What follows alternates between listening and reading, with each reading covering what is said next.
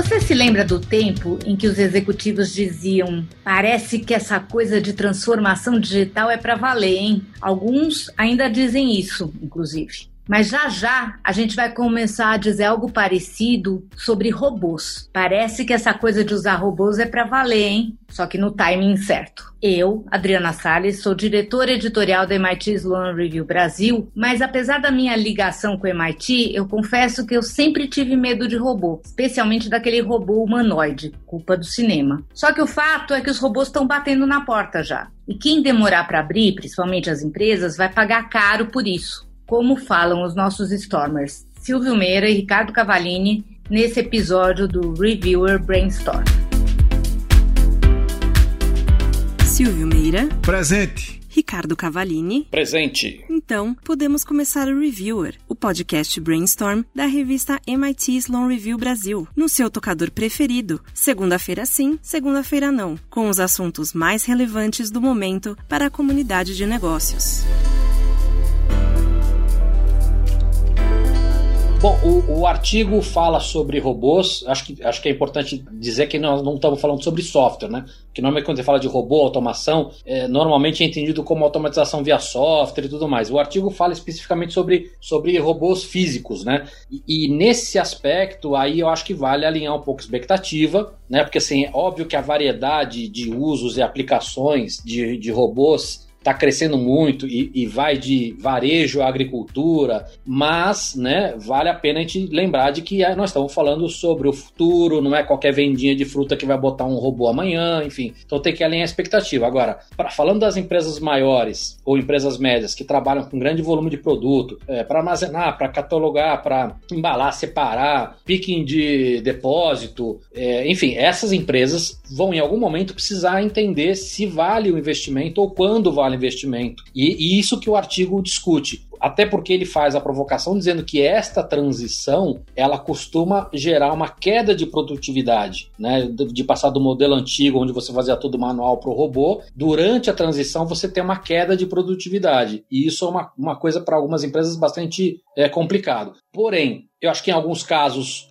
esse é o futuro. É uma transição que em algum momento vai precisar ser feita, não em todos, mas em uma boa parte desses mercados. E fora isso, a gente já falou milhões de vezes sobre a tal aceleração do Covid, né? Mas eu acho que o Covid pode também tem que ser levado em conta, porque, primeiro, a gente não sabe quantas ondas e quantas, né, quantas variáveis a gente vai ter, mas mesmo que a gente consiga resolver Covid para sempre, a gente não sabe quantas outras pandemias vão vir. E agora que a gente teve essa, não dá mais para a empresa ter o luxo de arriscar e falar, não, se tiver mais uma eu penso. Então, eu acho que vale para as empresas parar uh, e pensar muito a respeito sobre isso, entender o estágio atual, entender uh, para que, que usaria. É, mas o que, que, vale falar aqui? Está muito rápido a aceleração, esse preço caiu mais de 90% nas últimas décadas, continua caindo, tem projeção de, de, do preço cair para um terço do que é hoje nos próximos anos. Está muito acessível. Eu tenho, dois, eu tenho dois braços robóticos em casa, que não são aqueles braçozinhos que constrói com impressora 3D, nada. Estou falando de braço robótico mesmo. Eu, eu sei que eu sou parâmetro, mas isso mostra como está acessível. O investimento nisso, a compra de, de, de braços ou outros robôs físicos está crescendo absurdamente e isso vai fazer também com que o preço continue caindo de uma maneira acelerada, mas também vai ter evolução tecnológica. O artigo fala, fala muito sobre os robôs plug and play, né, que são essas soluções que você consegue instalar muito facilmente, que você não precisa ter uma, um espaço específico com, com, com toda a estrutura específica. Então, isso é uma outra coisa que, que é nova. E tem uma coisa que o artigo não cita, mas que eu acho que é importante, que é o seguinte: tem muita inteligência vindo para isso. Né? Então, é, com inteligência artificial e com sensores, a gente vai ter é, robôs colaborativos, né? os cobots, e isso vai melhorar muita coisa, porque vai aumentar a segurança de você poder colocar robôs perto de pessoas ou pelo menos mais perto de pessoas. Vai permitir que você trabalhe robôs junto com pessoas, né, em algumas situações. O fato dele ser colaborativo facilita muito o treinamento desse robô E o fato de facilitar muito o treinamento traz uma outra vantagem que é a flexibilidade. Se eu facilito treinamento, eu posso treinar esse robô para uma tarefa e depois eu treinar para outra. Isso é uma coisa que o artigo citou, essa questão da flexibilidade. E essa questão ela é relevante principalmente para empresas menores, né? Porque assim, se você é uma Tesla, você pode se dar o luxo de montar e, e desenvolver um robô feito para você. Mas se você não é a Tesla, talvez você tenha que usar uma outra solução de prateleira e customizar você, né, para o teu uso. Então, acho que apesar de ser uma tecnologia relativamente antiga, essa evolução tecnológica acho que vai permitir que ela isso se entre em, em outros segmentos. Né? E, e, e, aí acho que o artigo também fez essa provocação de que eles também vão, vão tentar agora analisar, porque é, ainda é algo novo, né? Pelo menos essa, essa parte, o uso em outros segmentos. E aí com essa pesquisa ver o que, que a gente vai ter de aprendizado nisso. Mas a minha provocação é essa. Acho que assim, olha, não dá pra gente vender, ah, você tem que ter um braço robótico, não é isso. Mas acho que já estava na hora das empresas começarem a olhar para isso e, e ver quando vai valer a pena testar, quando vai valer a pena começar a levar isso em consideração. Concordo totalmente e eu acho até que quando a gente fala em braço robótico, as pessoas começam a imaginar alguma coisa tipo mais ou menos humanoide, que manipula coisas, que talvez tenha dedos, assim por diante. Mas olha um, um outro cenário totalmente diferente. E se fosse uma bandeja móvel? Uma bandeja ou um conjunto de bandejas sobre rodas, né? Tem um dado que eu vi em 2019 ainda, no fim de 2019, um garçom dentro de um restaurante, numa análise que foi feita na China, chega a dar 20 mil passos por dia. 20 mil passos por dia. Isso é 14 quilômetros andando. 70 centímetros mais ou menos cada passo, você tem um problema não trivial aí, que é o seguinte: tem muita gente que, um, não quer trabalhar como garçom por causa dos baixos salários, por exemplo, no caso da China, ou dois, não pode. Não é todo mundo, para sempre, pode ficar dando 20 mil passos por dia, equilibrando e carregando coisas nas mãos. Então, o que, que muitos restaurantes passaram a usar? É aquele um, um carrinho de você botar bandejas, que tem uma micro inteligência artificial de mobilidade para não sair batendo em nada, sabe os endereços das mesas, sai da cozinha, a porta abre completamente porque ele manda uh, um sinal para ela, pouco importa qual é a tecnologia, dizendo abra que sou eu, ele vai exatamente na mesa, chega lá, faz bibi para as pessoas, tira os pratos, põe em cima da mesa e ele volta para a cozinha para fazer outra coisa. As pessoas é tipo aquele o, tipo aspirador de aquele aspiradorzinho de pó lá, só que ele sabe para onde vai, né? É um rumba, é um é como um é. rumba. O tipo de inteligência que você tem que ter nele é uma capacidade computacional muito limitada que aprende, por exemplo, qual é o formato da sala. Depois de você deixar um rumba andando na sua casa durante um tempo, ele sabe onde é que ele está. Ele fez um mapa, aspas, um mind map do que, que ele tem que limpar, por onde é que ele tem que ir, ele vai bater menos nos lugares, assim por diante. Essa é uma dimensão das coisas. A gente tem no Brasil, muitos desses raciocínios são complexos de fazer no Brasil, porque a gente tem excesso de capital humano, muito excesso de capital humano, um número imenso de desempregados que trabalhariam por um salário extremamente baixo, e aí você fica, certo, mas eu, por que eu vou botar um robô aqui se eu posso simplesmente levantar o dedo aqui e aparece uma fila de 100 pessoas é, para ser garçom? Isso é uma crueldade contextual no caso do Brasil. A gente não deveria ter esse número de desempregados estruturais no Brasil e a gente os tem por causa de um problema de falta de competitividade global do país país que, por exemplo, agora, nesse episódio da pandemia, onde milhões de pessoas perderam o trabalho, é o emprego, e provavelmente de forma definitiva, a gente já deveria ter lançado um projeto nacional de aprendizado online para criação efetiva de competências e habilidades. Não é para entregar diploma e carimbar diploma. Diploma já há muito tempo não garante nem trabalho, nem emprego. O que a gente precisa de aumento da capacidade das pessoas fazerem as coisas com a performance de classe global. Não significa todo mundo sair para trabalhar no mercado global, mas significa fazer aqui com classe global. Vamos falar de classe global olhando para outro dado que eu recuperei aqui, Cava, também, de uma parada na China de novo. Dongguan. Isso aqui é de junho de 2019 a prefeitura de Dongguan, um projeto de investimento na indústria da cidade, cortou 280 mil empregos em cinco anos, financiando o projeto e a instalação de 91 mil robôs na fábrica da cidade. Nas fábricas, aliás, não é uma só, É uma grande rede de fábricas da cidade. Então você veja, o que, é que a prefeitura está fazendo aí? A prefeitura está olhando para o futuro da indústria dela. Se continuar sendo indústria que tem só trabalhadores humanos, a performance, a competitividade dessa indústria no médio prazo, no curto prazo, aliás, em muitos cenários de negócio, ela vai cair ao ponto dela perder todos os trabalhos e todos os empregos. Então é melhor ela investir na transformação das fábricas para o próximo nível de competitividade, indústria 4, indústria 5.0, do que ficar esperando que as fábricas façam. Aqui está uma instância de inteligência política e, aliás, industrial e competitiva, no caso do poder público, agindo para que seu espaço econômico, o espaço econômico da cidade,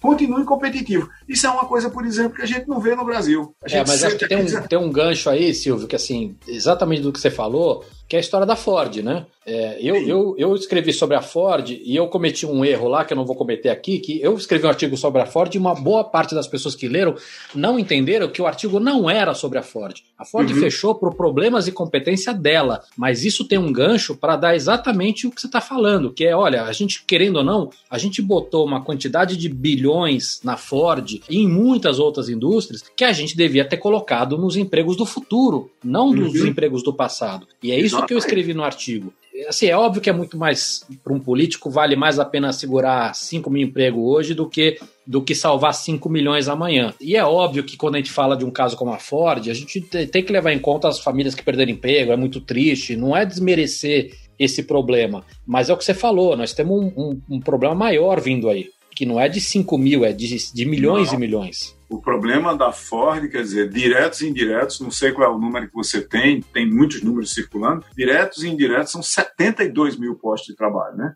Isso era para a gente ter uma dinâmica política, de política industrial, de inovação, de futuro, ao redor de clusters. Estamos falando de uma empresa que tem um cluster inteirinho ao redor dela, que emprega 72 mil pessoas, que influi talvez na vida de centenas de milhares a mais, né? Se você só pegar as famílias diretas, nós estamos falando de 200, 300 mil pessoas. E sem falar dos impactos regionais e tudo isso. Esse caso de, de Dongguan mostra, é, Cava, que o problema dos robôs ou de qualquer outra tecnologia, na realidade é um problema de trazer o futuro para o presente. Essa, essa prefeitura aqui em Dongguan, na China, ela está fazendo justamente isso. O prefeito os vereadores, ou o equivalente disso, sentaram lá e disseram como é que essa cidade aqui vai ter futuro? Disse, não, a gente é uma cidade industrial, pererê, vamos fazer. Aí a gente volta para conversas que a gente já teve aqui no podcast. Vamos ter que fazer uma estratégia. Vamos pegar as nossas aspirações de ter futuro, de ter trabalho, de ter renda, de ser competitivo. Como é que a gente cria as capacidades para fazer isso? Aí nós vamos lá e dizer, uma das capacidades para fazer isso é o seguinte: esse tipo de empresa aqui, com as pessoas montando as coisas com as mãos, não vai competir no mercado global. Esse é um problema que a China já tem. Veja, se a China tem esse problema e está fazendo uma transformação da sua, da sua base industrial, que, como todos nós sabemos, é absolutamente gigantesco de impacto global, para a próxima geração, para o próximo estágio dessa coisa, é muito provável que nossa falta de competitividade, que a nossa diferença competitiva com eles, esteja aumentando ainda mais ainda mais. Isso, isso aqui não aconteceu com essa prefeitura por acaso. Eu imagino que deve haver algum mini plano nacional que seja que estimula esse tipo de coisa. Enquanto isso, nós ficamos olhando o tempo passar e aqui tem uma preocupação para mim fundamental, cara, que é o seguinte: quando você pensa essa coisa de robôs e pensa globalmente, né, tem uma coisa que está acontecendo no mundo inteiro, Estados Unidos, Europa, Japão, por exemplo, é levar fábricas que estavam em países de economias mais rudimentares, para não chamar de subdesenvolvidos, de volta para a Europa, Estados Unidos e Japão, mas sem levar os empregos. Você mandou essas fábricas ou para o, sudeste da Ásia, ou para a América Latina, ou para o norte da África, assim por diante, e criou um monte de empregos nesses lugares. Quando você leva as fábricas de volta, você não cria os empregos que estavam originalmente quando elas saíram dos lugares onde estavam antes de ir para os países em desenvolvimento. Então você, pelo menos lá, você vai ter robôs, pessoas que programam robôs, que fabricam robôs, assim por diante. E aqui você não vai ter, provavelmente, nem robôs, nem trabalho, nem produtos que são feitos aqui, porque, afinal de contas, se você tem alguma coisa que você pode ficar repetindo o tempo todo, eu provavelmente posso escrever ela em software e se for, uma, se houver, aliás, uma necessidade de manipulação física, isso vai estar dentro de uma máquina articulada que não precisa ter um formato humanoide, que na realidade, na vasta maioria dos casos, não vai ter, porque a gente se acostuma com braços, com pernas, com não sei o que lá,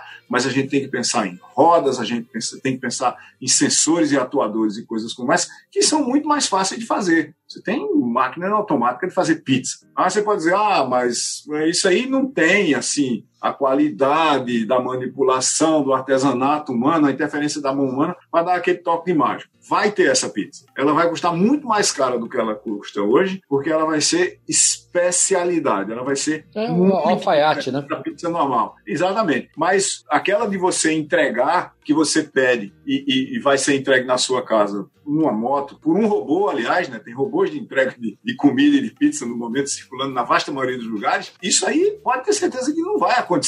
É para você ter um artesão fazendo uma pizza em algum lugar, vai botar dentro de uma caixa de papel e vai vir para minha casa para esquentar no meu forno de novo. Não faz sentido aqui para nós você ah, comprar uma pizza gourmet altamente especializada e ela passar 20 minutos numa caixa de papel andando para aqui e para lá para ser entregue na sua casa. Ou ela é feita na minha casa, ou eu vou lá, ou tem algum outro outra coisa especial que vai acontecer no meio do caminho. Mas não é exatamente do que a gente está falando aqui. Transporte, fabricação, é, processos repetitivos, qualquer coisa que você puder interferir lá e, e, e transformar em alguma coisa que não precisa da inteligência humana, da capacidade humana de interpretar a realidade e intervir nela, você decididamente vai colocar robôs para fazer. E alguns deles serão completamente invisíveis. Um carro autônomo é um robô. Mas você diz, ah, cadê o robô que deveria estar na direção dirigindo? Ele está disperso numa rede de computadores, de sensores e atuadores dentro do carro. Não tem assim, mas tem giroscópio, tem radares, tem LiDAR em cima, tem é, sensores laterais, tem atuadores. Os, os,